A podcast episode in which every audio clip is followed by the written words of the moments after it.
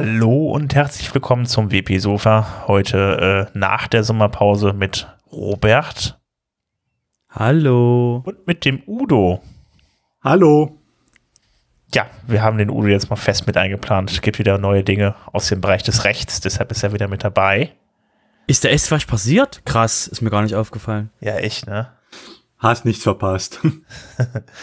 genau, wir hatten jetzt zwei Monate Sommerpause fast und äh, ja, jetzt die erste Folge wieder. Äh, haben wir auf jeden Fall jede Menge an Infos. Insbesondere Robert hat sich dann ins Zeug, äh, ins Zeug gelegt heute. Ich bin total unschuldig. Das sind einfach die News, die passieren. Wir berichten nur drüber. Ähm, wir hatten doch jetzt genug Zeit zu sammeln. Das wohl wahr. Das wohl wahr. Mindestens zwei Stunden heute Morgen. Ja, würde ich sagen, dann äh, äh, machen wir mal ganz kurz einen kleinen Abriss, über was wir heute sprechen. Auf jeden Fall, äh, ja, WordPress 5.5 kommt bald raus. Äh, 5.6 steht danach auch an. Ähm, dann äh, gibt es noch zum Thema äh, äh, Links äh, zu kommerziellen Seiten aus in der WordPress-Dokumentation. Ähm, ja, und noch jede Menge über Plugins und Themes, als auch ähm, Neues aus der Community wieder mit Projekt 26 Beiträgen und äh, Udos Recht äh, kommt dann auch nicht zu kurz. Und natürlich haben wir auch am Ende wieder die Termine für euch. Ähm, dann würde ich sagen, dann fangen wir doch einfach direkt mal mit WordPress 5.5 an. Ähm, da kommen zahlreiche neue, äh, zahlreiche neue Änderungen, genau, zahlreiche Änderungen auf euch zu. Ähm, beson äh, besonders im, äh, im Bereich äh, Gutenberg gibt es da einiges zu erzählen. Ähm, da gibt es nämlich, äh, ja, im Blog-Editor sind auf jeden Fall viele Funktionen dazugekommen. Also für mich am wichtigsten äh, ist die Sache, dass dort der, die Bearbeitung mit dem Blog-Editor überarbeitet wurde. Da kann man halt wohl jetzt besser anfassen. Das Drag and Drop wurde überarbeitet und so weiter. Meiner Meinung nach auch not, äh, notwendig gewesen, ähm, weil genau da eigentlich so der Knackpunkt ist, wo ich eigentlich immer wieder Probleme hatte oder beziehungsweise, beziehungsweise äh, nicht wirklich glücklich mit dem Blog-Editor war. Wie, wie sah es mal bei euch beiden aus? Also bei mir äh, habe ich eigentlich bisher auch schon keine großen Probleme mit dem Blog-Editor gehabt, aber ich benutze natürlich auch nur ein eingeschränktes Set daraus. Äh, das heißt, ich brauche nur die Standardblöcke und vielleicht mal ähm, Bild, mehr ja nicht. Ähm, das mag bei anderen, äh, die ansprechende Webseiten gestalten, natürlich anders aussehen als bei meinen Nachrichtenportalen also ich hatte das Problemchen, dass ich äh, halt immer äh, ein paar Layouts nachbauen musste und da wurde es dann einfach äh, relativ kompliziert. Also man hatte irgendwie eine, eine Seite, die in irgendeinem Page-Builder gebaut wurde, da musste man die dann nachbauen. Äh, das wurde dann teilweise relativ schnell komplex und dann wurde es echt kompliziert, die, die, die Blöcke ineinander zu schieben oder dann halt auch die richtige Blöcke auszuwählen, halt, wo man dann gerade was ändern wollte oder Einstellungen ändern wollte. Dann, denn je nachdem, welchen Block man ja anklickt, hat man rechts die Einstellungsseite, äh, beziehungsweise die, die, die Settings nichts davon. Und ähm, ja, das ist dann immer teilweise echt ein bisschen schwierig gewesen, das dann das Richtige dann auszuwählen und so. Ich bin mal gespannt, was mit dem Update kommt. Ich habe es mir noch nicht angesehen, weil ich noch nicht die neueste Version von dem Gutenberg-Plugin installiert habe. Aber da gibt es ja wahrscheinlich einiges jetzt dann zu sehen, was das angeht. Aber denke dran, das Gutenberg-Plugin ist nicht das, was im Core ist. Im Core kommt eine alte Version vom Gutenberg-Plugin. Äh, genau, genau. Also, ist, also wer sich dann die, die, die aktuellen Änderungen angucken will, äh, die momentan so in der Mache sind, äh, da kann man sich das Gutenberg-Plugin noch zusätzlich runterladen. Und dann werden dann die weiteren Funktionen, die in Zukunft dann voraussichtlich kommen, werden dann auch noch angezeigt. Ähm, ja, da gibt es auf jeden Fall einiges. Also beispielsweise können die Bilder in den Bildern, äh, in den Blöcken äh, direkt beschnitten und gedreht und gezoomt werden. Äh, äh ja, man kann die, ach so ja, was auch noch wichtig ist, man kann natürlich die, die, die, die, äh, die, die Blöcke aus dem Blockverzeichnis von WordPress jetzt dann da äh, einfügen. Ähm, es sind auf jeden Fall äh, viele Änderungen, die da kommen. Insgesamt sind da zehn Gutenberg-Versionen mit drin. Also ist jede Menge reingekommen. Ähm, bei 5.5 kommt aber nicht nur Gutenberg, da kommt auch, da kommen auch noch die XML, XML Sitemaps mit rein. Also das ist jetzt eine ganz wichtige Änderung, weil wir hatten eigentlich immer XML Sitemaps bei, also entweder bei extra Plugins, die einfach nur äh, Sitemaps gemacht haben, als auch bei dem Yoast SEO Plugin und so weiter. Aber ich glaube, das war auch mit auf deren Betreiben hin, dass dann die XML Sitemaps in den Core kommen, damit ihr die dann praktisch von WordPress direkt aus dem Core da äh, ähm, mit äh, äh, über, äh, übermitteln könnt, beziehungsweise darstellen könnt. Wobei das ja nur dann eine rudimentäre Funktion ist, also nur die reinen Sitemaps äh, ohne irgend, äh, irgendwelche ähm, Sachen drumrum. Also das, was äh, zum Beispiel Yoast oder andere SEO-Plugins äh, an Sitemaps liefern, auch für Google, ist natürlich etwas umfangreicher. Das heißt, da sind ja die, äh, da sind dann die äh, Custom Post Types nicht mit drin, oder? Zum Beispiel. Also äh, zumindest jetzt im ersten soll es noch sehr rudimentär sein, in der ersten Version jetzt. Aber das ist ja auch egal. Ähm, ich meine, dafür hat man ja sein SEO-Plugin, was dann den Rest liefert. Okay, also ich, ich sehe hier gerade noch, dass die äh, Startseite, Beiträge, äh, die Seiten und die Custom Post Types mit drin sind. Muss man sich da mal in Ruhe angucken, was da noch dann da mit reinkommt. Ähm, ja, da kommen wir äh, noch zu einem Punkt, der sich ändert in WordPress 5.5. Das wird äh, ganz besonders den Robert interessieren, nämlich die Auto-Updates für Plugins und Themes. Als wenn ich da nicht schon bei jedem Meetup äh, in Deutsch und Englisch drüber geredet habe. Erzähl mal. es kommen Auto-Updates äh, für WordPress 5.5 für die, für die äh, äh Minor Releases, äh, für die, äh, äh, nee, Moment, Blödsinn. Ach Quatsch, nein, man kann die Main, oh, jetzt habe ich es aber auch genau. Selbstverständlich kann man jetzt auch äh, sein WordPress so einstellen, dass man für, für entsprechende Plugins ähm, Auto-Updates einstellen kann. Das kann man dann in der Liste von den WordPress-Plugins machen und dann kann man sagen, ich vertraue dem Plugin, das soll, ich, soll sich bitte automatisch in Zukunft updaten. Und äh, ja, das kann man dann auch bei den Themes machen. Wenn ihr euch jetzt fragt, oh mein Gott, nein, was haben die denn da eingebaut? Ganz entspannt. Das Einzige, was die jetzt gemacht haben, ist die Funktion, die schon immer in WordPress da war und die per Filter aktiviert werden konnte, dass quasi WordPress einfach von allen Plugins und von allen Themes, sobald ein Update kommt, das automatisch durchführen kann.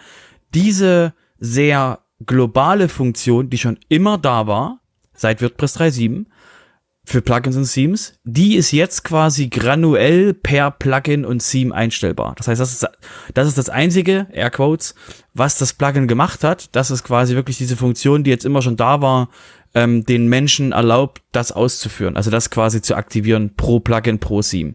Finde ich sehr schön. Ja, ich auch. Gibt ja so ein paar Plugins, die ich das durchaus zutraue, dass sie nicht gleich die Seite komplett äh, killen, wenn man sie updatet also, oder wenn man sie automatisch updatet auch. Ähm, nach den automatischen Updates äh, gibt es noch die, die, die, äh, das Lazy Loading für Bilder. Das wird jetzt, äh, kommt jetzt in WordPress 5.5 mit rein. Ähm, das heißt also, äh, das wird standardmäßig äh, kommt das, kommt das mit rein, dass die Bilder erst dann laden, wenn man dann auch den entsprechenden Bereich der Seite dann halt mit dem Browser auch sieht. Das macht das Ganze deutlich performanter. Außerdem gibt es ja noch ähm, etliche Änderungen beim Thema äh, Zugänglichkeit, also Accessibility. Da äh, äh müsst ihr euch das nochmal im Detail angucken. Link habe ich euch dann da reingepackt äh, in, den, äh, in die Shownotes und dann könnt ihr mal gucken, was da noch ist. Es sind halt viele Kleinigkeiten, die geändert oder verbessert wurden. Ja, ansonsten äh, sind das so die, die, die äh, ja, größten Änderungen für WordPress 5.5. Ähm, dann geht es dann auch danach direkt weiter mit WordPress 5.6. Und wenn ihr gerne möchtet, dass da eine ganz bestimmte Änderung mit reinkommt oder ganz bestimmte Tickets, dann ähm, könnt ihr euch jetzt melden, weil, denn der Call ist vom Prinzip auch schon oft, dass ihr dann äh, euch melden könnt mit euren Wünschen für die nächste Version von WordPress. Ja, das war's zum Thema WordPress Core Updates. Robert. Ja, ja, ich mache ja schon. Ähm, und zwar gab's ne, noch eine nette Information vom, vom Dokumentationsteam. Und zwar das Dokumentationsteam ähm, interessiert euch normalerweise überhaupt nicht, weil was geht euch quasi Dokumentation an? Aber die ist sehr wichtig für normale Benutzer. Und das Dokumentationsteam ist, wenn ihr die, die Älteren unter euch kennen, noch den Codex von WordPress. Und die Dokumentation ist quasi das, was daraus geworden ist. Das heißt jetzt in WordPress intern ist das der Help Hub. Es gibt einmal den Help Hub, der ist für äh, normale Benutzer, den findet ihr unter wordpress.org slash support. Dort gibt's quasi Artikel zum Lesen. Anders als der Codex ist es kein Wikipedia, das ist jetzt ein WordPress. Und es gibt den Developer Hub, das ist das gleiche quasi, das gleiche Prinzip, nur eben für, für nur für Developer. Und ähm, die haben nach langer Diskussion jetzt final äh, die ersten Regeln, also die Regeln veröf veröffentlicht, wie es denn mit Links aussieht. Und ähm, der der Hintergrund dort ist quasi, dass sie jetzt ähm, festgelegt haben, dass ähm, externe Seiten keine ähm, kommerziellen Seiten da sein dürfen. Das heißt, die linken jetzt quasi vom Help Hub und vom äh, DevHub. Alle neuen Artikel und alte Artikel werden jetzt überprüft, dass eben Links, die früher im Codex quasi einfach auf Business-Seiten gegangen sind, jetzt eben für auf, auf, ähm, auf äh, Seiten, die eine Gewinnabsicht haben, nicht mehr eingefügt werden, was ähm, ziemlich viel Kontroverse gesorgt hat.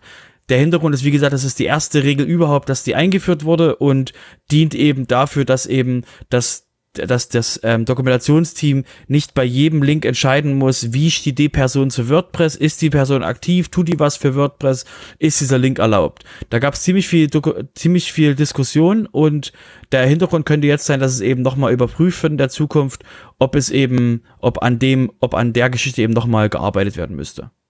Also ob es quasi nochmal erweitert werden müsste, aber für jetzt gilt die Regel, kommerzielle Seiten aus der Dokumentation sind nicht erlaubt. Okay, da wird es ein bisschen weniger Spam geben, ja? Ja, es ist wie gesagt, es ist nicht so, dass es unglaublich viele Links waren, die da waren, sondern es waren halt wirklich nur ein paar, ein paar wenige, aber es musste halt mal eine, eine Entscheidung getroffen werden, was mit denen ist. Gut. Ja, die Wikipedia macht es ja nicht anders, von daher ist das, ist das schon okay, so. Okay. Gut, äh, dann würde ich sagen, dann kommen wir mal zu den Plugins und den Themes. Ähm, es gibt ein neues Plugin, was auch ein bisschen für Kontroversen gef äh, äh, geführt hat oder zu Kontroversen geführt hat. Ähm, Unsplash hat ein eigenes Plugin rausgebracht. Also Unsplash, das kennt ihr vielleicht, das ist die Seite, wo es dann auch, äh, wo es dann äh, kostenlose Bilder gibt, die ihr euch runterladen könnt und in eure Webseite integrieren könnt. Ähm, da gibt es jetzt ein eigenes Plugin, ähm, das dann die, äh, was dann von, vom Hersteller ist, von dem Hersteller, der hat dann, also das heißt der Hersteller, also Unsplash selbst, ähm, Unsplash hat dann halt eben gesagt, dass denen die äh, Plugins, die es dann dafür schon gab, irgendwie nicht wirklich gefallen haben und die wollten es ein bisschen anders lösen. Unter anderem war ein Punkt dabei, dass äh, die Bilder dann über ein ähm, CDN, also über ein Content Delivery Network geladen werden. Ähm, also praktisch immer dann, wenn sie gebraucht werden, live von der äh, Unsplash-Seite geladen werden. So, und das hat entsprechend zu Kontroversen geführt. Der Robert, der hat da ein bisschen mehr mitbekommen als ich. Ja, da gab's so ähm, eine eine Person, ähm, ich glaube, er heißt Matt Mallenweg, hat sich auf Twitter ähm, drüber beschwert, dass eben ähm, dieser CDN ähm, total cool klingt, wenn man quasi Geld verdienen will als Unsplash, weil man eben damit Meta Metadaten und und eben Informationen bekommt, wer benutzt die Bilder wo und wie und wann was.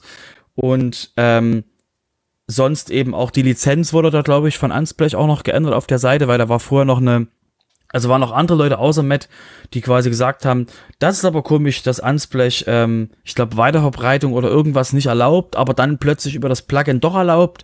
Auf jeden Fall gab es da so ein bisschen ähm, äh, Kontroversen und Matt hat sich halt ähm, auf Tavern und im Review von dem Plugin auf WordPress.org gegen dieses Plugin ausgesprochen. Also er hat quasi seine, seine Stimme hören lassen, dass er eben dementsprechend dann das nicht so toll findet.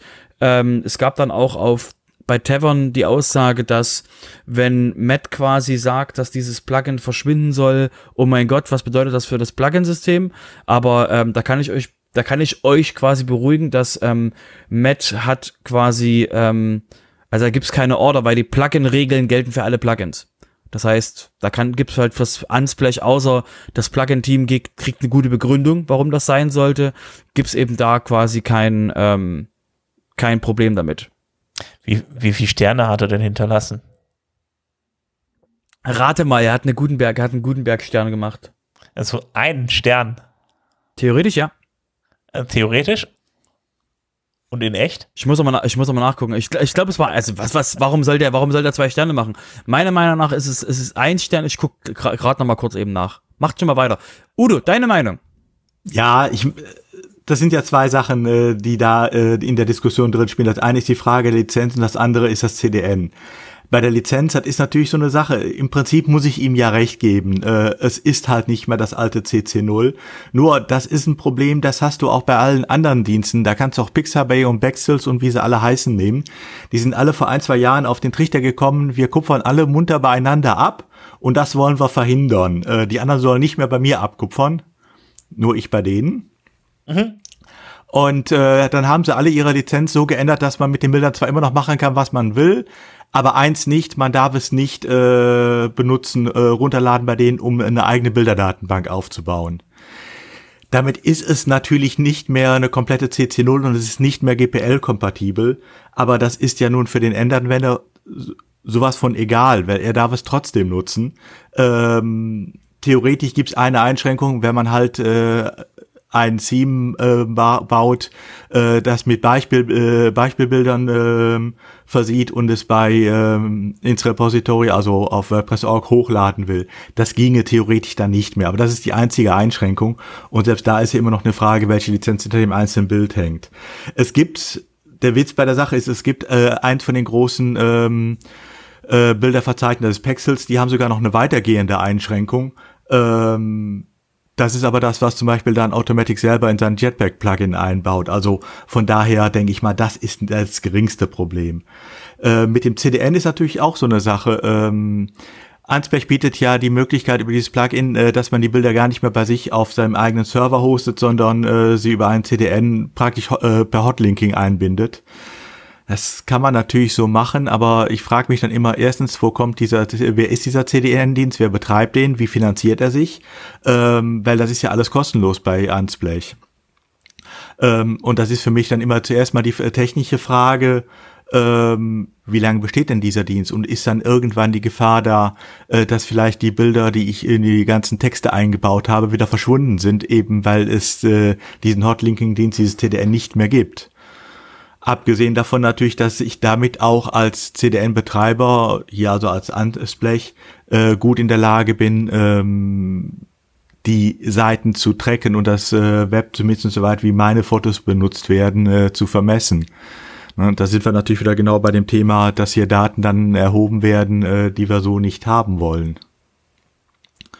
Also von daher, wer dieses äh, Plugin benutzen will, soll es benutzen. Ähm, aber dann bitte trotzdem die Bilder runterladen und vom eigenen Server aus äh, wieder ausliefern. Ich meine, also wie gesagt, das ist ja eine Option. Der Default, ja. weil, weißt ja, Menschen stellen den Default nicht ein. Wir erinnern uns alle an die, an die Kartellklage gegen Microsoft für den Explorer. Die Leute ändern den Default ja nicht normalerweise. Der Default ist, du benutzt das CDN, du kannst es aber abschalten, dass die Bilder auch in deiner Mediathek runtergeladen werden. Deswegen ist es so ein, so ein, äh, so ein zweischneidiges Ding. Das einzige, was quasi die Menschen so richtig aufstößt, ist, dass der, dass der CDN Default ist. Und ansonsten lädt das Ding halt auch die Bilder runter. Ähm, das der Dreh- und Angelpunkt ist halt wirklich dieses, ähm, da ist ein Dienst, der packt dir Bilder in deine, in deine Mediathek, ähm, für die hast du dann eine Lizenz oder hast keine Lizenz, ne? Also im Sinne von, stell dir vor, ein Bild wird, du hast ein Bild runtergeladen, in deinem, hast in deinem WordPress drin und dann wird das Bild bei Unsplash rausgenommen, aber du hast das Plugin schon ausgeschaltet. Ja, witzige Geschichten. Auf jeden Fall, ähm, Drehen, ja, gut, Angel, ja, kann ja passieren. Ja? Es, ja. Aber das ist ja ein Problem, das habe ich mit diesen Bilderdatenbanken sowieso, mit diesen CC0-Datenbanken. Denn es garantiert mir ja sowieso nie einer, äh, dass das Bild, was da hochgeladen wurde, tatsächlich auch von seinem äh, Urheber hochgeladen wird. Das heißt, bei keinem Bild, was ich auf Unsplash, auf Pexels, auf Pixabay und wie sie alle heißen, äh, finde und benutze, habe ich eine wirkliche Garantie, dass das alles so stimmt. Ich habe eine gewisse äh, Vermutung dafür, ja.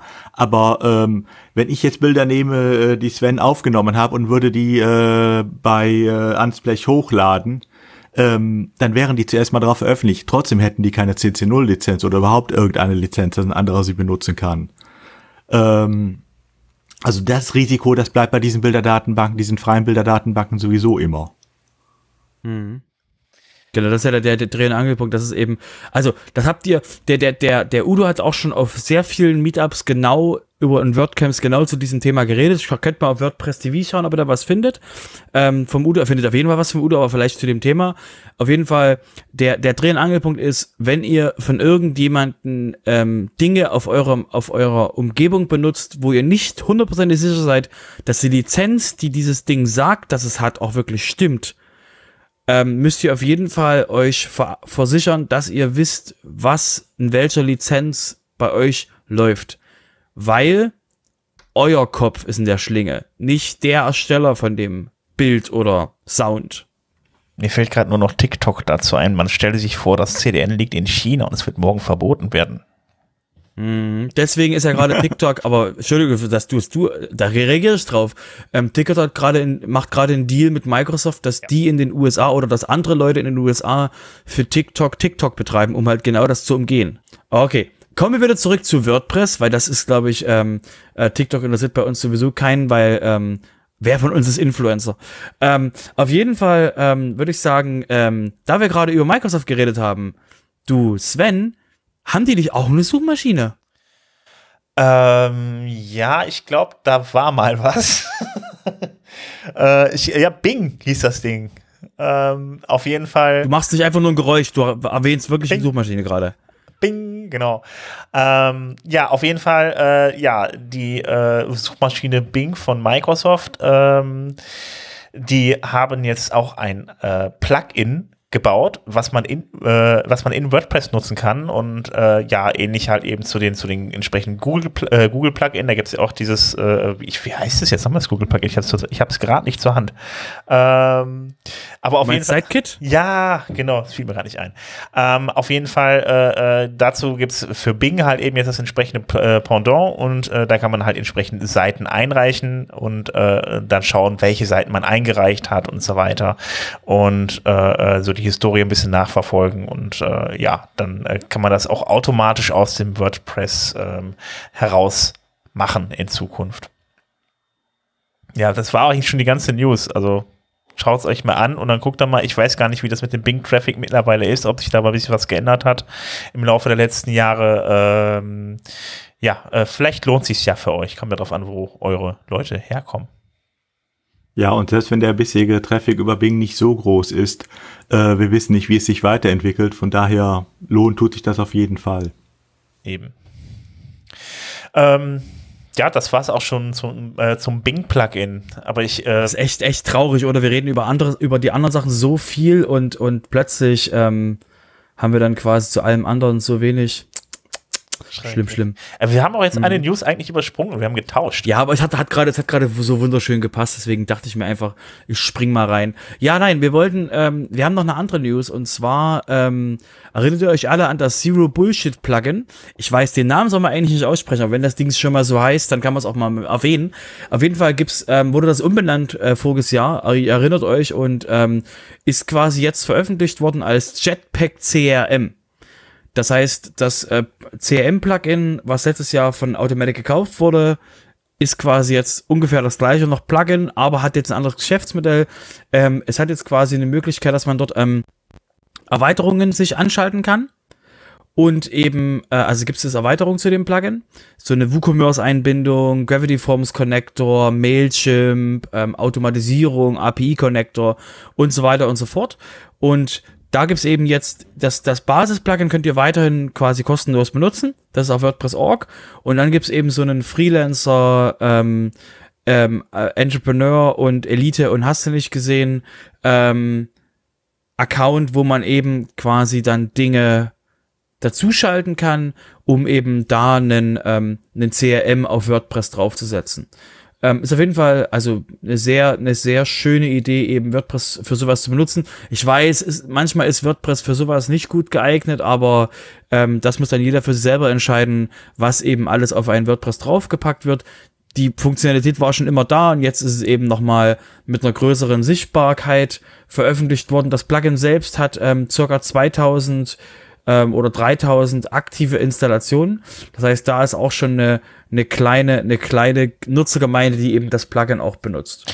Also kann ich jetzt meine Kunden praktisch über Jetpack CRM managen und äh, Projekte verwalten. Ich glaube nicht, dass du Projekte verwalten kannst. Ein CRM ist ja erstmal nur ein CRM.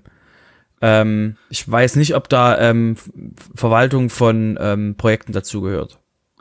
Nein, du kannst deine Kunden damit verwalten. Ne? Also Projektmanagement ist nicht drin bisher. Aber, äh, Schön, dass du nochmal den Bonus gemacht hast. Ähm, als äh, Kundenmanagementsystem ist es übrigens gar nicht so schlecht. Ich habe mir das letztes Jahr, als die News kam, äh, dass Automatic das übernommen hat, äh, mal genauer angeguckt und ich war sogar sehr angetan von dem Plugin. Also das ist wirklich gut gemacht. Wenn man bedenkt, dass sonst eigentlich sowas selten mit äh, WordPress umgesetzt wird, finde ich das hier gar nicht so schlecht. Äh, da muss ich reinhaken. Es gibt mindestens 10 bis 20 CM-Plugins.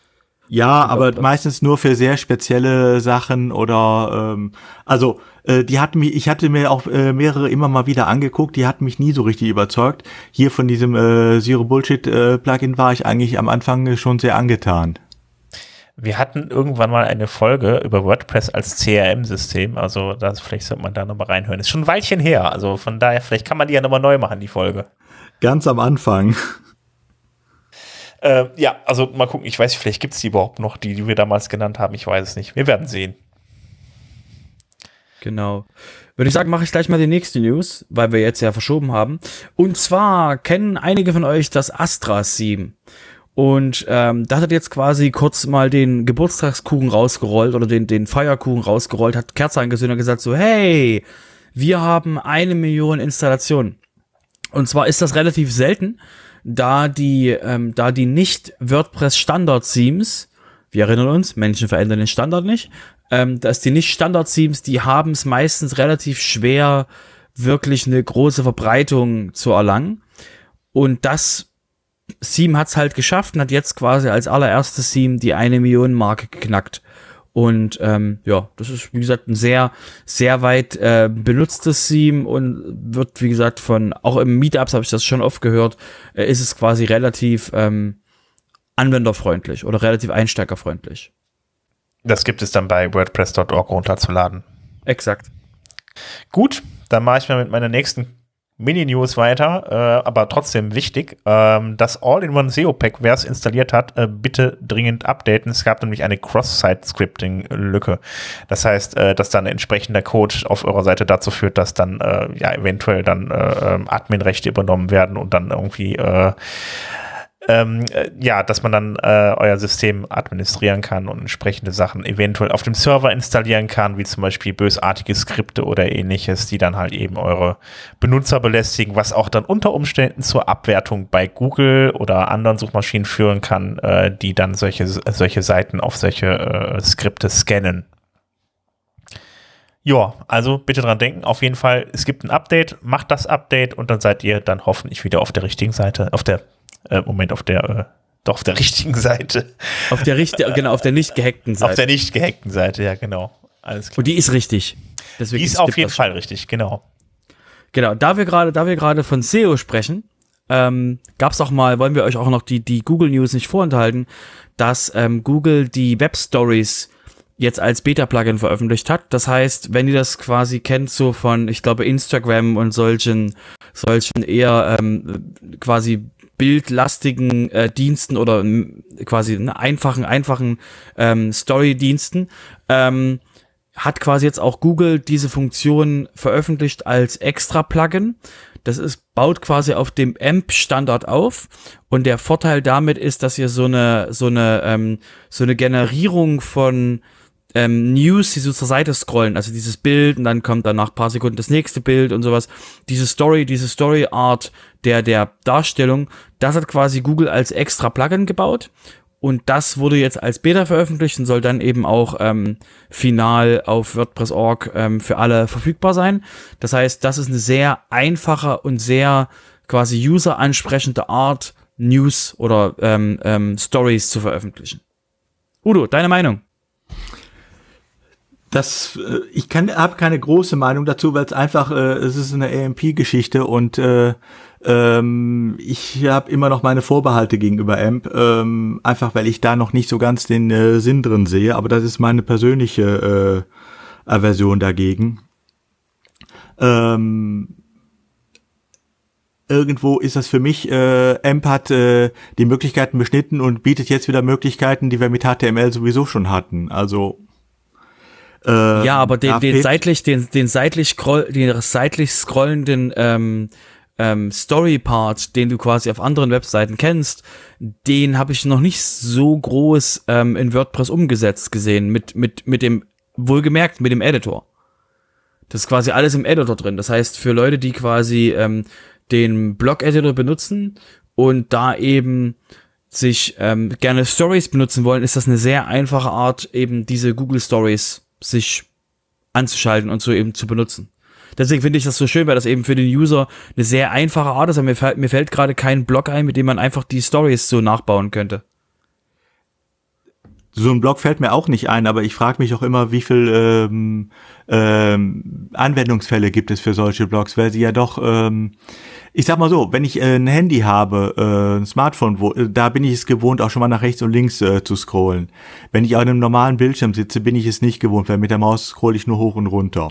Ja, Wenn denk also dran, die Webstories, die Webstories sind für, die, die sehen ja aus wie auf Instagram. Das heißt, du wirst ja auch Ja, ja. über deinen normalen Rechner nicht Instagram quasi aufrufen und dann die Stories dir angucken. Ja, aber wenn ich doch sowieso eine Seite dann nur noch mache für diese Stories, dann kann ich auch direkt zu Instagram gehen. Dann hast du aber Also- nicht mehr Kontrolle über die Inhalte.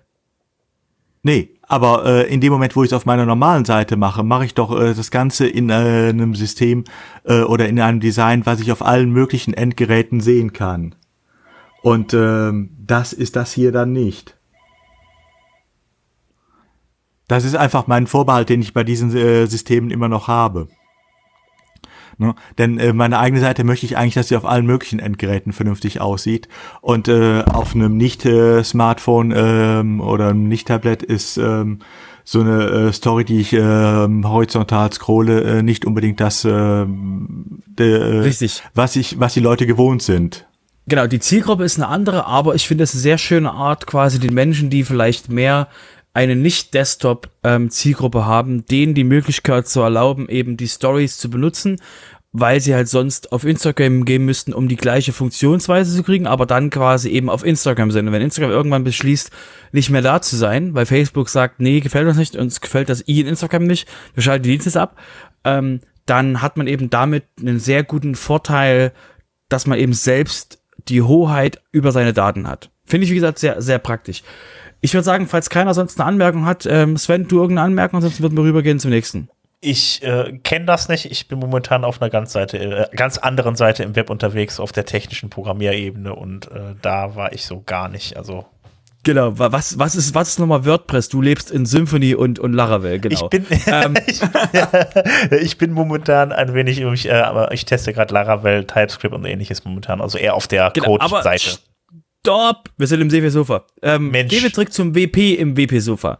Und zwar ähm, wollten wir euch nur kurz informieren, dass WooCommerce, wie ihr es schon mitbekommen habt, weil wir waren jetzt länger nicht da und das ist trotzdem passiert, ähm, WooCommerce hat einen geänderten Release-Cycle.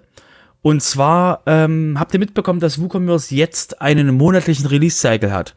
Die planen gerade jetzt für den September, also für das nächste Release, was jetzt kommt, die 4.5 wollen sie quasi am 8. September das Release machen und die planen jeden zweiten Dienstag im Monat ein Release zu machen. Das heißt eben monatlich, die wollen nicht mehr solche Riesen-Releases machen, wo alle Angst davor haben, sondern die wollen kleine, feine, agile Releases machen, um eben die Leute auch eher leichter abzuholen mit neuen Funktionen, mit eben, dass sie schneller vorankommen. Und der, ähm, sie werden das aber nicht Ende des Jahres machen, wenn alle quasi Weihnachtsstress haben, also Weihnachtsstress im Sinne von, dass die Shops quasi, keiner fasst einen Shop zum Weihnachtsgeschäft an und ändert mal eben und updatet mal eben kurz irgendeine Software, weil eben damit gefährdet man das Weihnachtsgeschäft. Deswegen ähm, werden die das aussetzen, ansonsten haben die eben vor, jeden Monat ein Release zu machen. Finde ich, wie gesagt, sehr, sehr spannend. Ja, das ist äh, gerade für die Admins halt wichtig, ne? Genau, dass man eben weiß, Achtung, da kommt jetzt ein Release, einmal, einmal im Monat finde ich eine, auch eben, um sich die Blockade wegzuhalten, dass die Releases nicht mehr so groß sein dürfen, weil eben in einem Monat entweder was, was kommt rein, kommt rein, was nicht rein, kommt, kommt nicht rein, kennen wir wie gesagt auch vom, vom Linux-Kernel ist es genauso, oder vom WordPress-Release, es gibt ein sehr kleines Release-Window, wo quasi neue Sachen reinkommen und ansonsten wird nur noch das, was eben beschlossen wurde, was reinkommt, wird dann nur, nur noch umgesetzt und eben gefixt und den Leuten vorgestellt und dann nochmal, werden nochmal Schleifen gefahren. Gut, dann würde ich sagen, kommen wir jetzt vom technischen Teil mal zur Community. Ähm, es gibt wieder Projekt 26 Beiträge, leider nicht mehr so viel wie am Anfang, aber immer noch äh, ein paar und auch, äh, auch sehr gute Beiträge. Unter anderem ähm, der äh, äh, Beitrag von Bernhard Kau zum Thema Verwendung äh, von, äh, von Start von Startup. Boah, Moment. Knoten in der Zunge, ne? Verwendung von Startup-Tasks für den, für den, boah. Verwendung von Startup-Task als Ersatz für FileWatcher in PHP Storm. So, das war der Titel der ganzen Sache. Ähm, da geht es ein bisschen darum, ähm, wenn man äh, beispielsweise mit viel mit JavaScript arbeitet und die ganzen Sachen dann im Hintergrund, äh, äh, die werden ja, die werden ja dann halt eben auch aktualisiert, die müssen dann immer wieder kompiliert werden und dann werden sie im Browser angezeigt. Und ähm, das kann man natürlich per Hand machen. Ähm, es gibt aber diese Watch, äh, diese, diese, diese File-Watcher, die das automatisch machen. Das heißt, jedes Mal, wenn man es geändert hat, dann wird das entsprechend dann aktualisiert und dann im Browser kann man, kann man sich das, nachdem man den Browser aktualisiert hat, äh, ähm, einfach angucken. Dann äh, spart man praktisch dann ein, zwei Schritte dabei. Ähm, das Ganze gibt es, wie gesagt, als File-Watcher, aber diese Startup-Tasks äh, von PHP Storm, die äh, ersetzen das. Die sind wohl ein Stück weit äh, leichter zu bedienen. Äh, darüber äh, redet dann Bernhard Kau in seinem Beitrag. Ansonsten haben wir noch äh, den Beitrag von Thorsten Landsiedel. Ähm, und da ist das Thema, wie man dann die Startseite und die Artikelseite im WordPress immer oben in der Liste im Admin anzeigen lässt, weil das häufig der Fall ist, dass man sehr viele Seiten im Admin hat, dass das relativ komplex ist, an was die Seitenstrukturen angeht. Und irgendwie fällt das immer so ein Stück weit nach hinten. Man sucht die immer wie blöd, diese Seite. Und der da in dem äh, Beitrag wird euch erklärt, wie man die immer nach oben pinnt im Admin, dass man die auch immer sofort findet. Ansonsten gibt es noch von Johannes Kinas einen Beitrag, ähm, Skripte und Aktionen abhängig, äh, äh, abhängig zu laden, wenn ein Button geklickt wird. Also das jetzt als Beispiel, also ist normalerweise halt bei, äh, bei, bei JavaScript so, ähm, dass man äh, äh, die Skripte äh, dann, dass eigentlich immer alle Skripte geladen werden, also beziehungsweise bei WordPress ist das eben häufig auch so, dass Plugins gibt, die einfach ihre Skripte auf jeden, auf allen Seiten laden, was immer natürlich dann bisschen zu, Perform äh, zu Performance-Problemen führt. Ähm, in dem Fall erklärt er äh, euch, ähm, äh, wie man dann ein Skript erst lädt, wenn man beispielsweise einen Button klickt. Ähm, das hilft natürlich bei WordPress dann auch ein Stück weiter. Hat auch übrigens einen anderen Artikel nochmal geschrieben über das äh, äh, An- und Abschalten von Skripten, wenn sie gar nicht geladen werden innerhalb von WordPress. Also schaut es euch mal an. Der andere Artikel ist dann in seinem Artikel auch verlinkt. Außerdem gibt es noch einen weiteren Beitrag von Florian äh, Brinkmann, nämlich wie man in Gutenberg die, äh, die Gutenberg Farboption nutzt und äh, wie man die mit der Theme Farbpalette erstellt. Also wer noch keine Erfahrung hat, einfach mal reinschauen. Ist sicherlich wichtig im Umgang, äh, im Umgang mit WordPress Themes. Ja, das waren die Projekt 26 Beiträge, die ich jetzt kurzfristig auf Twitter finden konnte. Äh, wenn ihr selber welche habt, dann meldet ihr uns einfach und äh, dann können wir die auch gerne erwähnen. Genau, alle, die Projekt 26 machen, pinkt uns einfach nochmal an.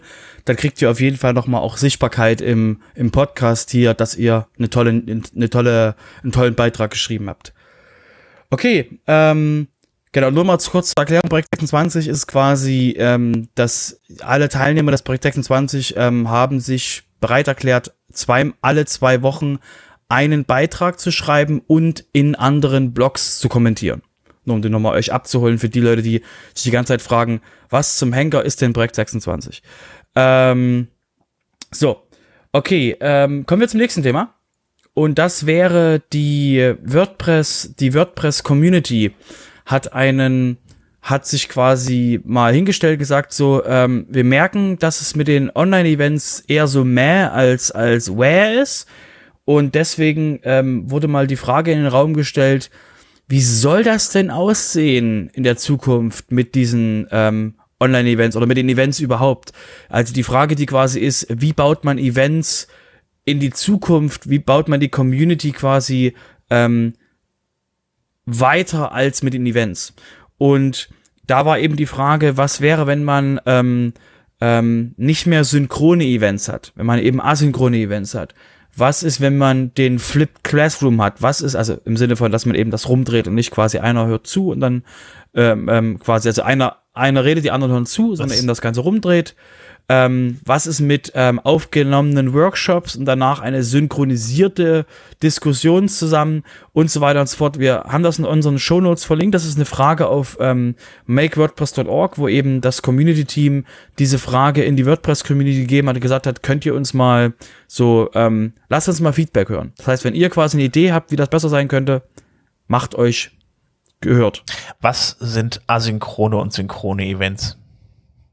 Genau, also synchron ist quasi ähm, das, was wir drei hier gerade tun. Das heißt, wir nehmen synchron gerade gleichzeitig live auf, aber ihr kriegt das dann quasi asynchron, also nicht zeitgleich mit uns, kriegt ihr quasi dann diese, diesen, diesen Content bereitgestellt. Also live Und wenn nicht ihr- live.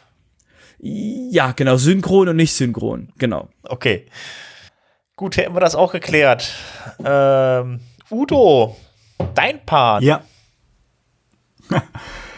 ja, das ist ja eine Nachricht, die eigentlich jetzt auch schon wieder äh, zwei Wochen alt ist.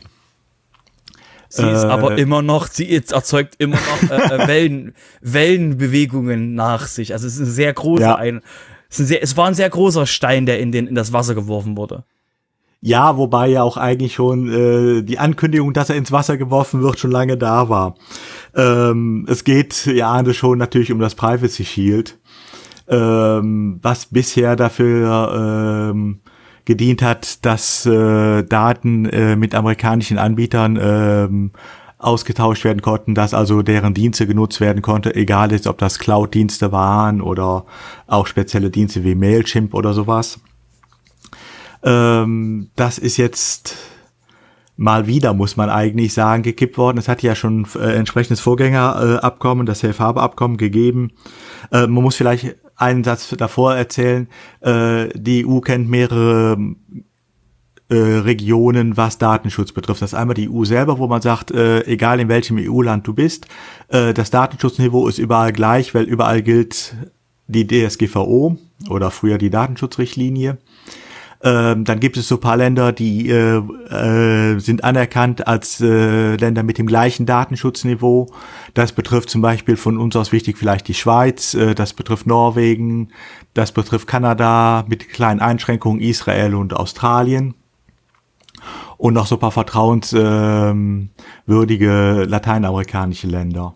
Aber es betrifft halt, ja, Super vertrauenswürdige Lateinamerikanisch. Das hörte sich jetzt leicht ironisch an, entschuldige. War auch so gemeint.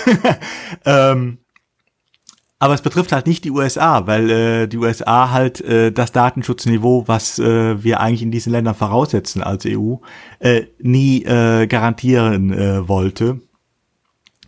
Ähm, trotzdem hat man natürlich, äh, also wenn man nicht in diesem Bereich ist, dann blieb eigentlich immer nur äh, die üblichen Drittstaatenregelungen. Das heißt, man brauchte besondere Rechtfertigungen, man brauchte Einwilligungen oder es musste zur Vertragserfüllung unbedingt notwendig sein äh, oder solche Geschichten.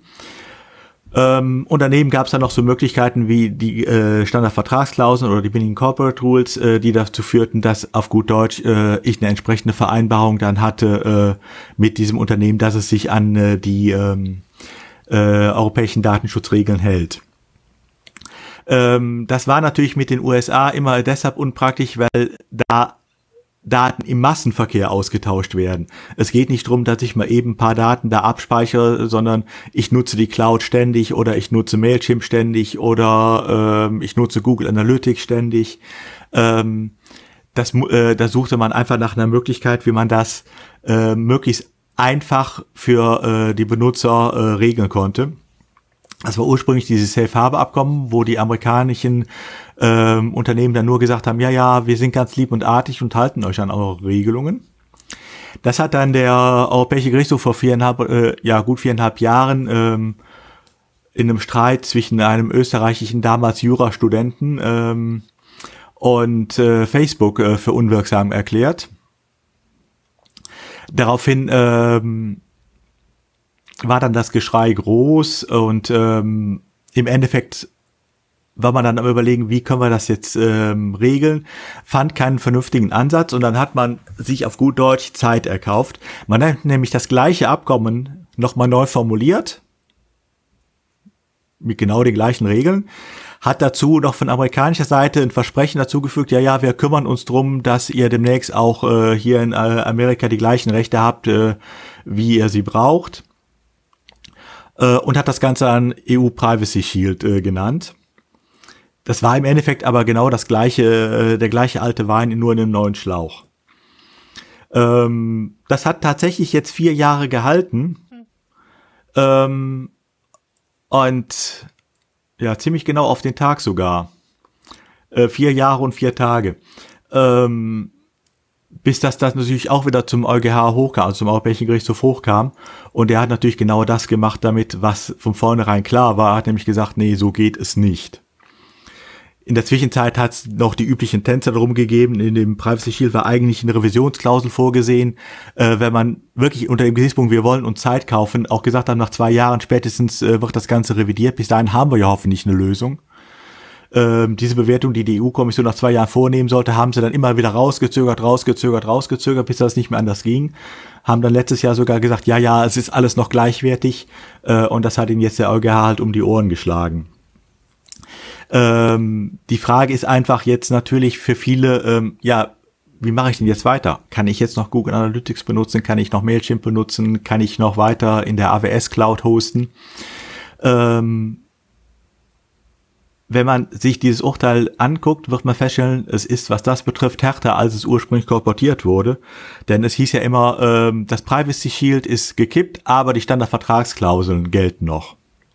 Also Standardvertragsklausel muss man dazu sagen, ist ein Regelwerk, was auch von der EU akzeptiert wird, äh, wo der äh, deutsche Unternehmer, die die Daten äh, in die USA transferiert und der amerikanische Unternehmer, der die Daten verarbeitet, speichert oder was auch immer, ähm, untereinander äh, mit bestimmten Klauseln vereinbaren, äh, dass der Amerikaner brav ist und sich an europäisches Recht hält.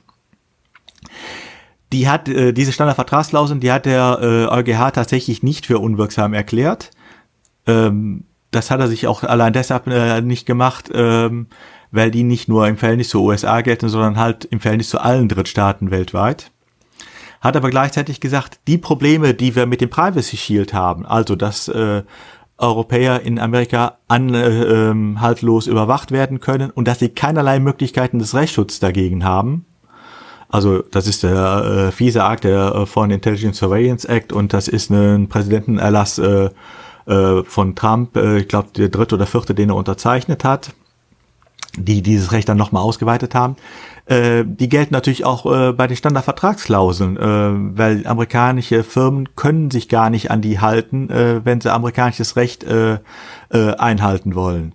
Ähm, und das muss natürlich mit berücksichtigt werden da. Das heißt, der Europäische Gerichtshof hat zwar nicht die Standardvertragsklauseln komplett gekippt, aber er hat mehr oder weniger deutlich äh, zu verstehen gegeben, dass die im Verhältnis zu den USA eigentlich nur noch in Ausnahmefällen eingesetzt werden können, nämlich da, wo es um Daten geht, äh, die nicht weiter wichtig sind, die zwar personenbezogen sind pro forma, aber wo de facto nicht viel drin steht.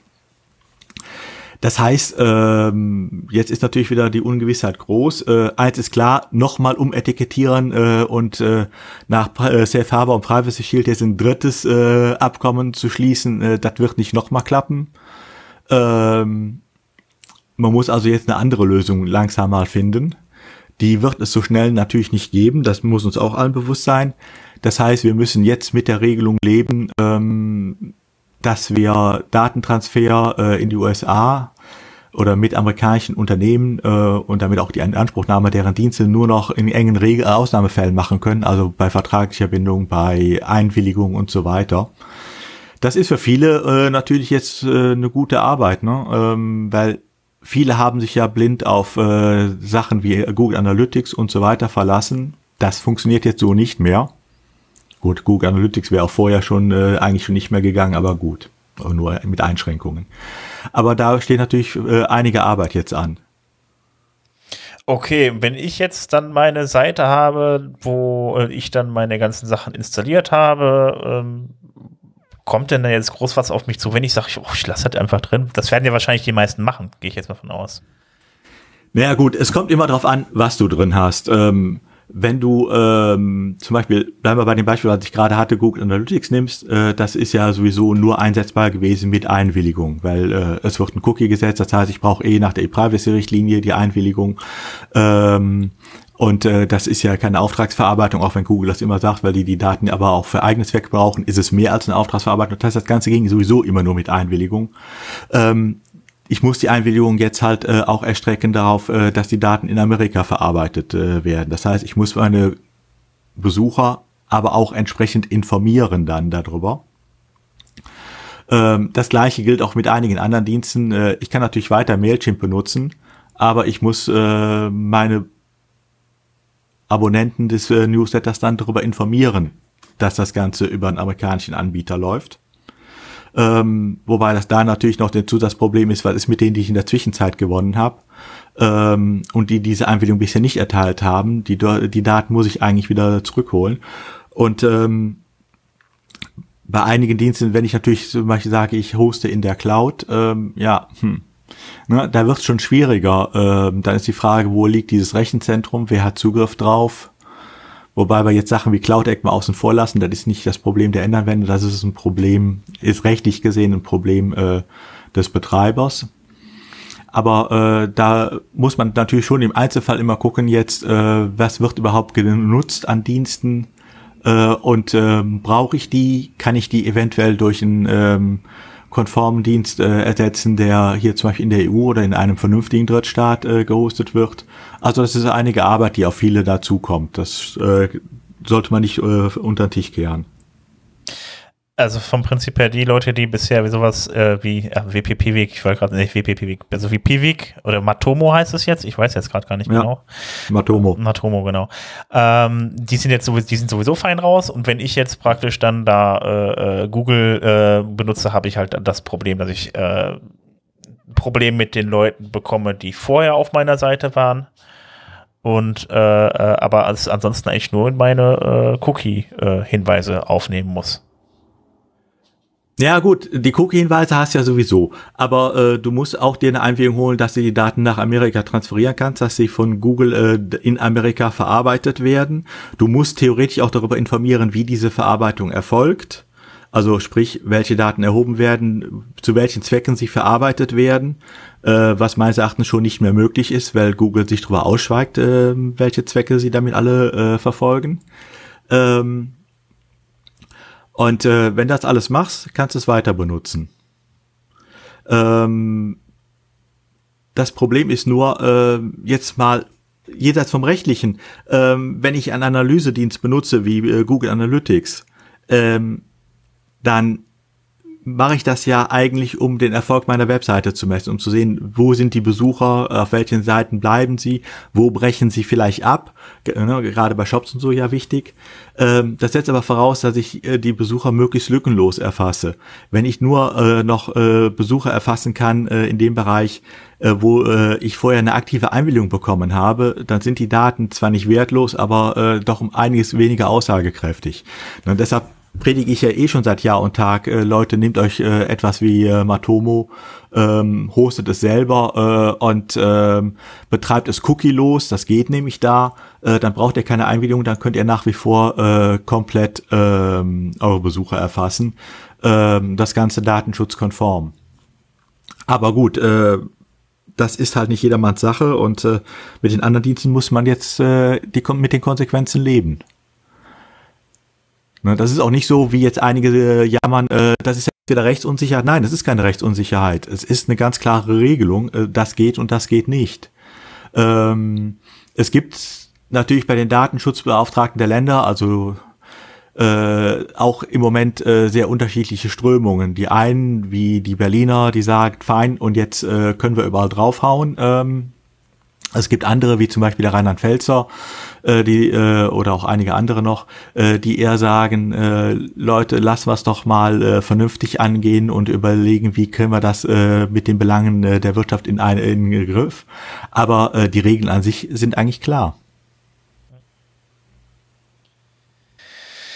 Ja, bleibt wieder abzuwarten, aber alle Leute, die Google Analytics benutzen, äh, ja, haben wieder das äh, selbe Problemchen wie immer. Sie wissen nicht genau, was jetzt geht. Also sie wissen es zwar schon jetzt, wie du sagst, aber sind auf jeden Fall wieder verunsichert, definitiv. Ja, wobei Google Analytics jetzt natürlich, wie gesagt, nur äh, ein Dienst ist. Ne?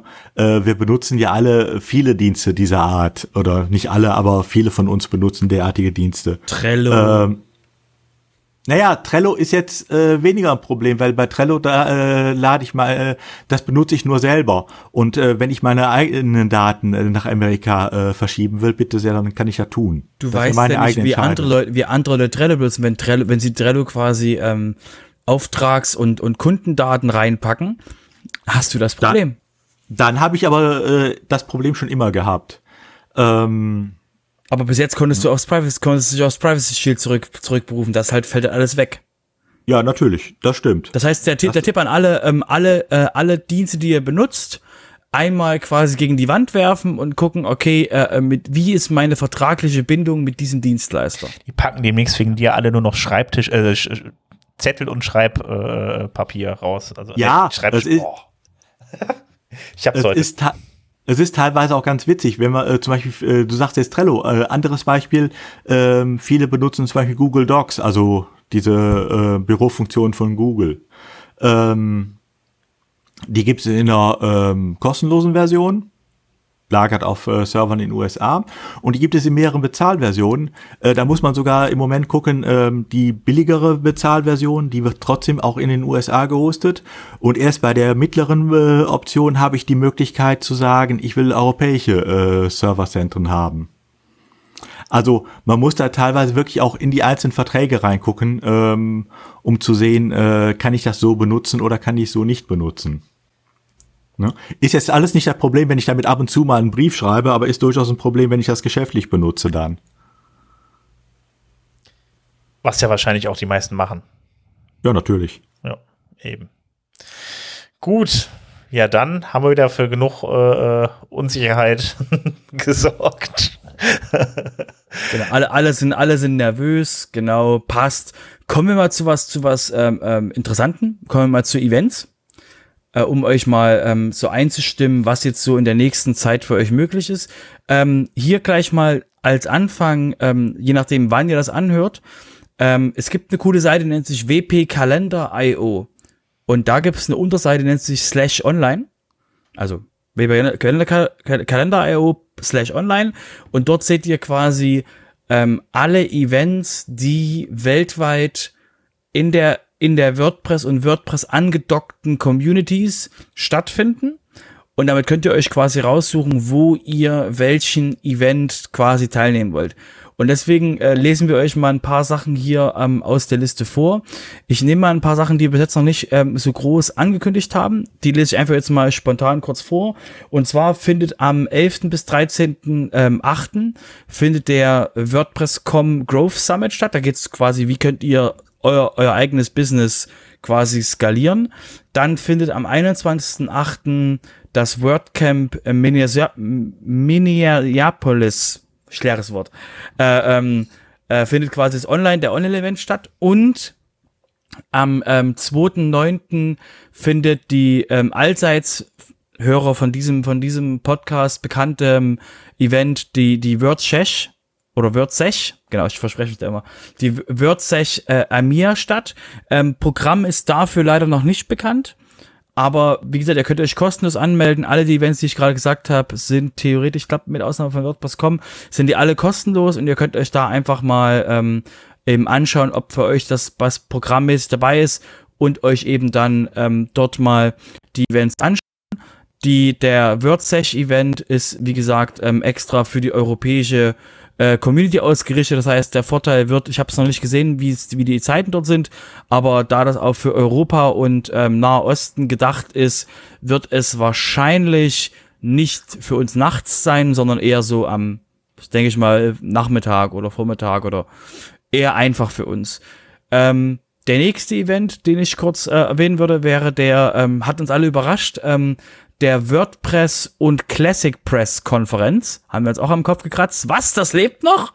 Ähm, auf jeden Fall ähm, findet, diese, findet dieser Event nur auf Twitter statt, wie auch immer sie das machen wollen, am 24.09.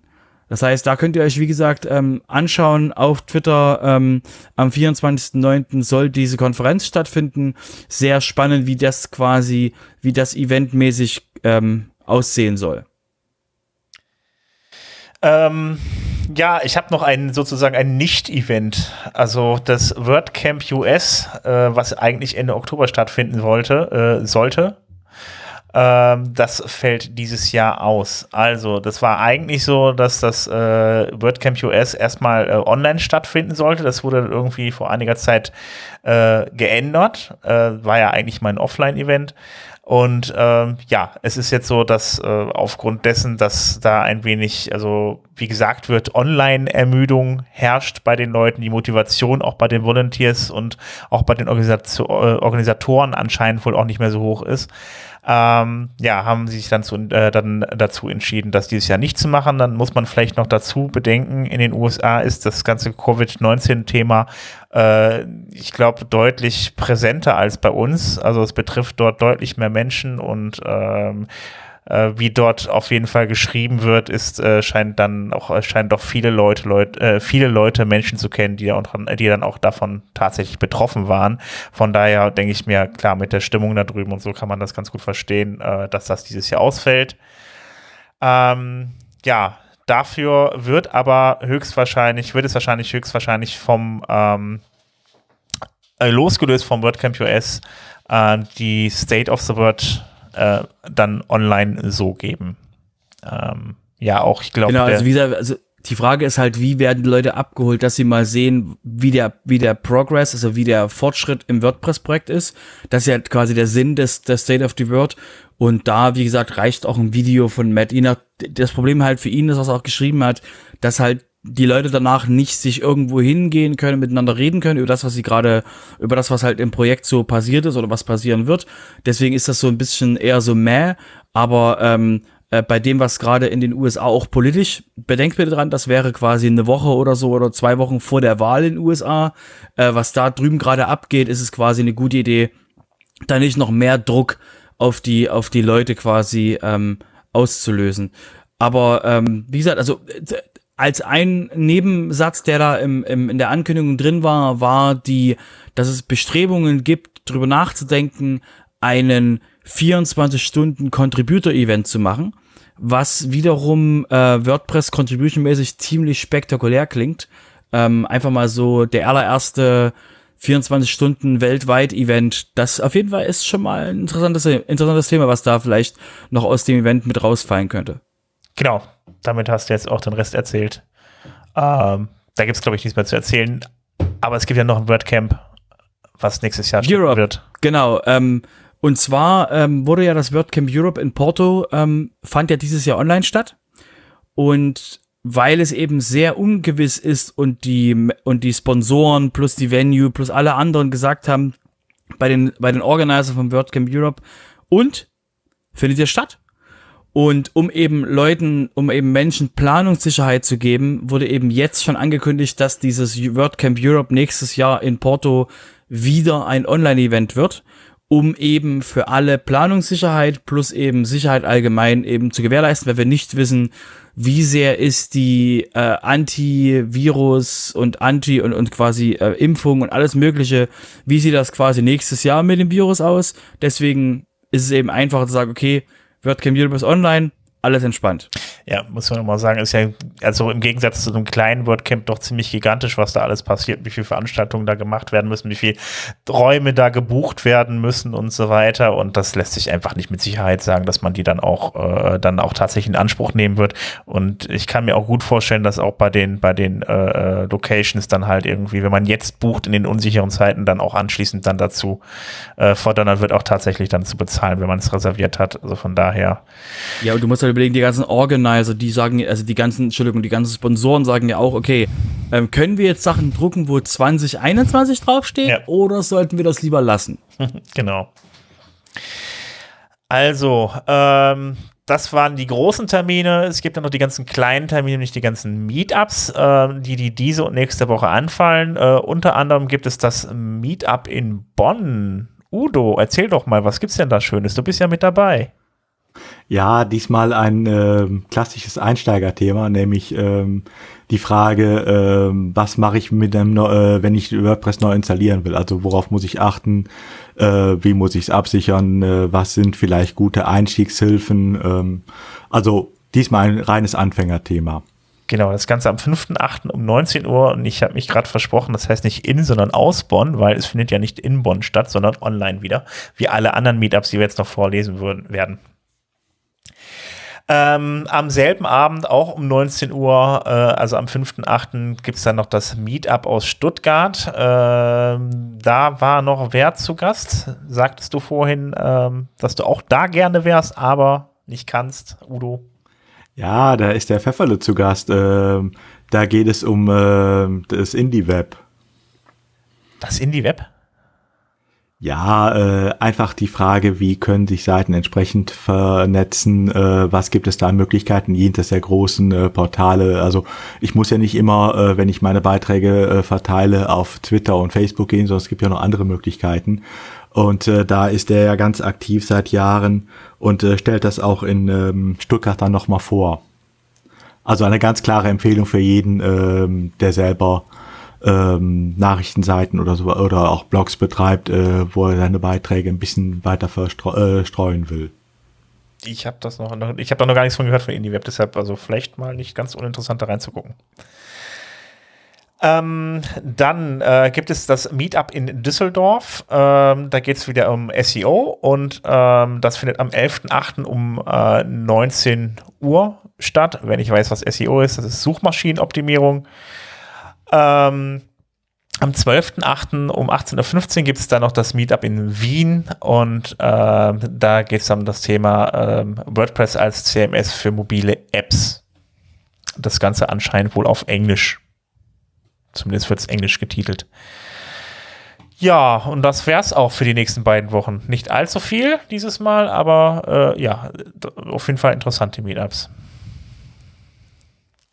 Ja, wie gesagt, nochmal der Hinweis, wpkalender.io, das, da könnt ihr euch, wie gesagt, äh, Meetups rund um das Thema WordPress, Divi, Elementor und wie sie nicht alle heißen, könnt ihr euch da anschauen und eben da wirklich ähm, habt ihr halt Einblick, was findet ähm, zu welcher Zeit in der ganz in der Online-Welt, weil ihr seid ja auch nur ein Zoom-Call oder ein Video-Call von von einem anderen Person entfernt, dass ihr quasi an solchen interessanten Themen teilnehmen könnt. Genau, oder auf wpmeetups.de, da sind dann alle deutschsprachigen aufgelistet untereinander. Gut, ich gucke nochmal rein, aber ich glaube, dann wären wir mit, dem, äh, mit den Themen durch. Ja, genau. Jo, dann würde ich sagen, dann bedanke ich mich bei euch beiden. Schön, dass ihr dabei wart. Und äh, ja, den Rest wünsche ich jetzt schöne 14 Tage und dann hören wir uns wieder in zwei Wochen. Bis dann. Macht's gut. Ciao. Bis dann. Bis dann. Tschüss.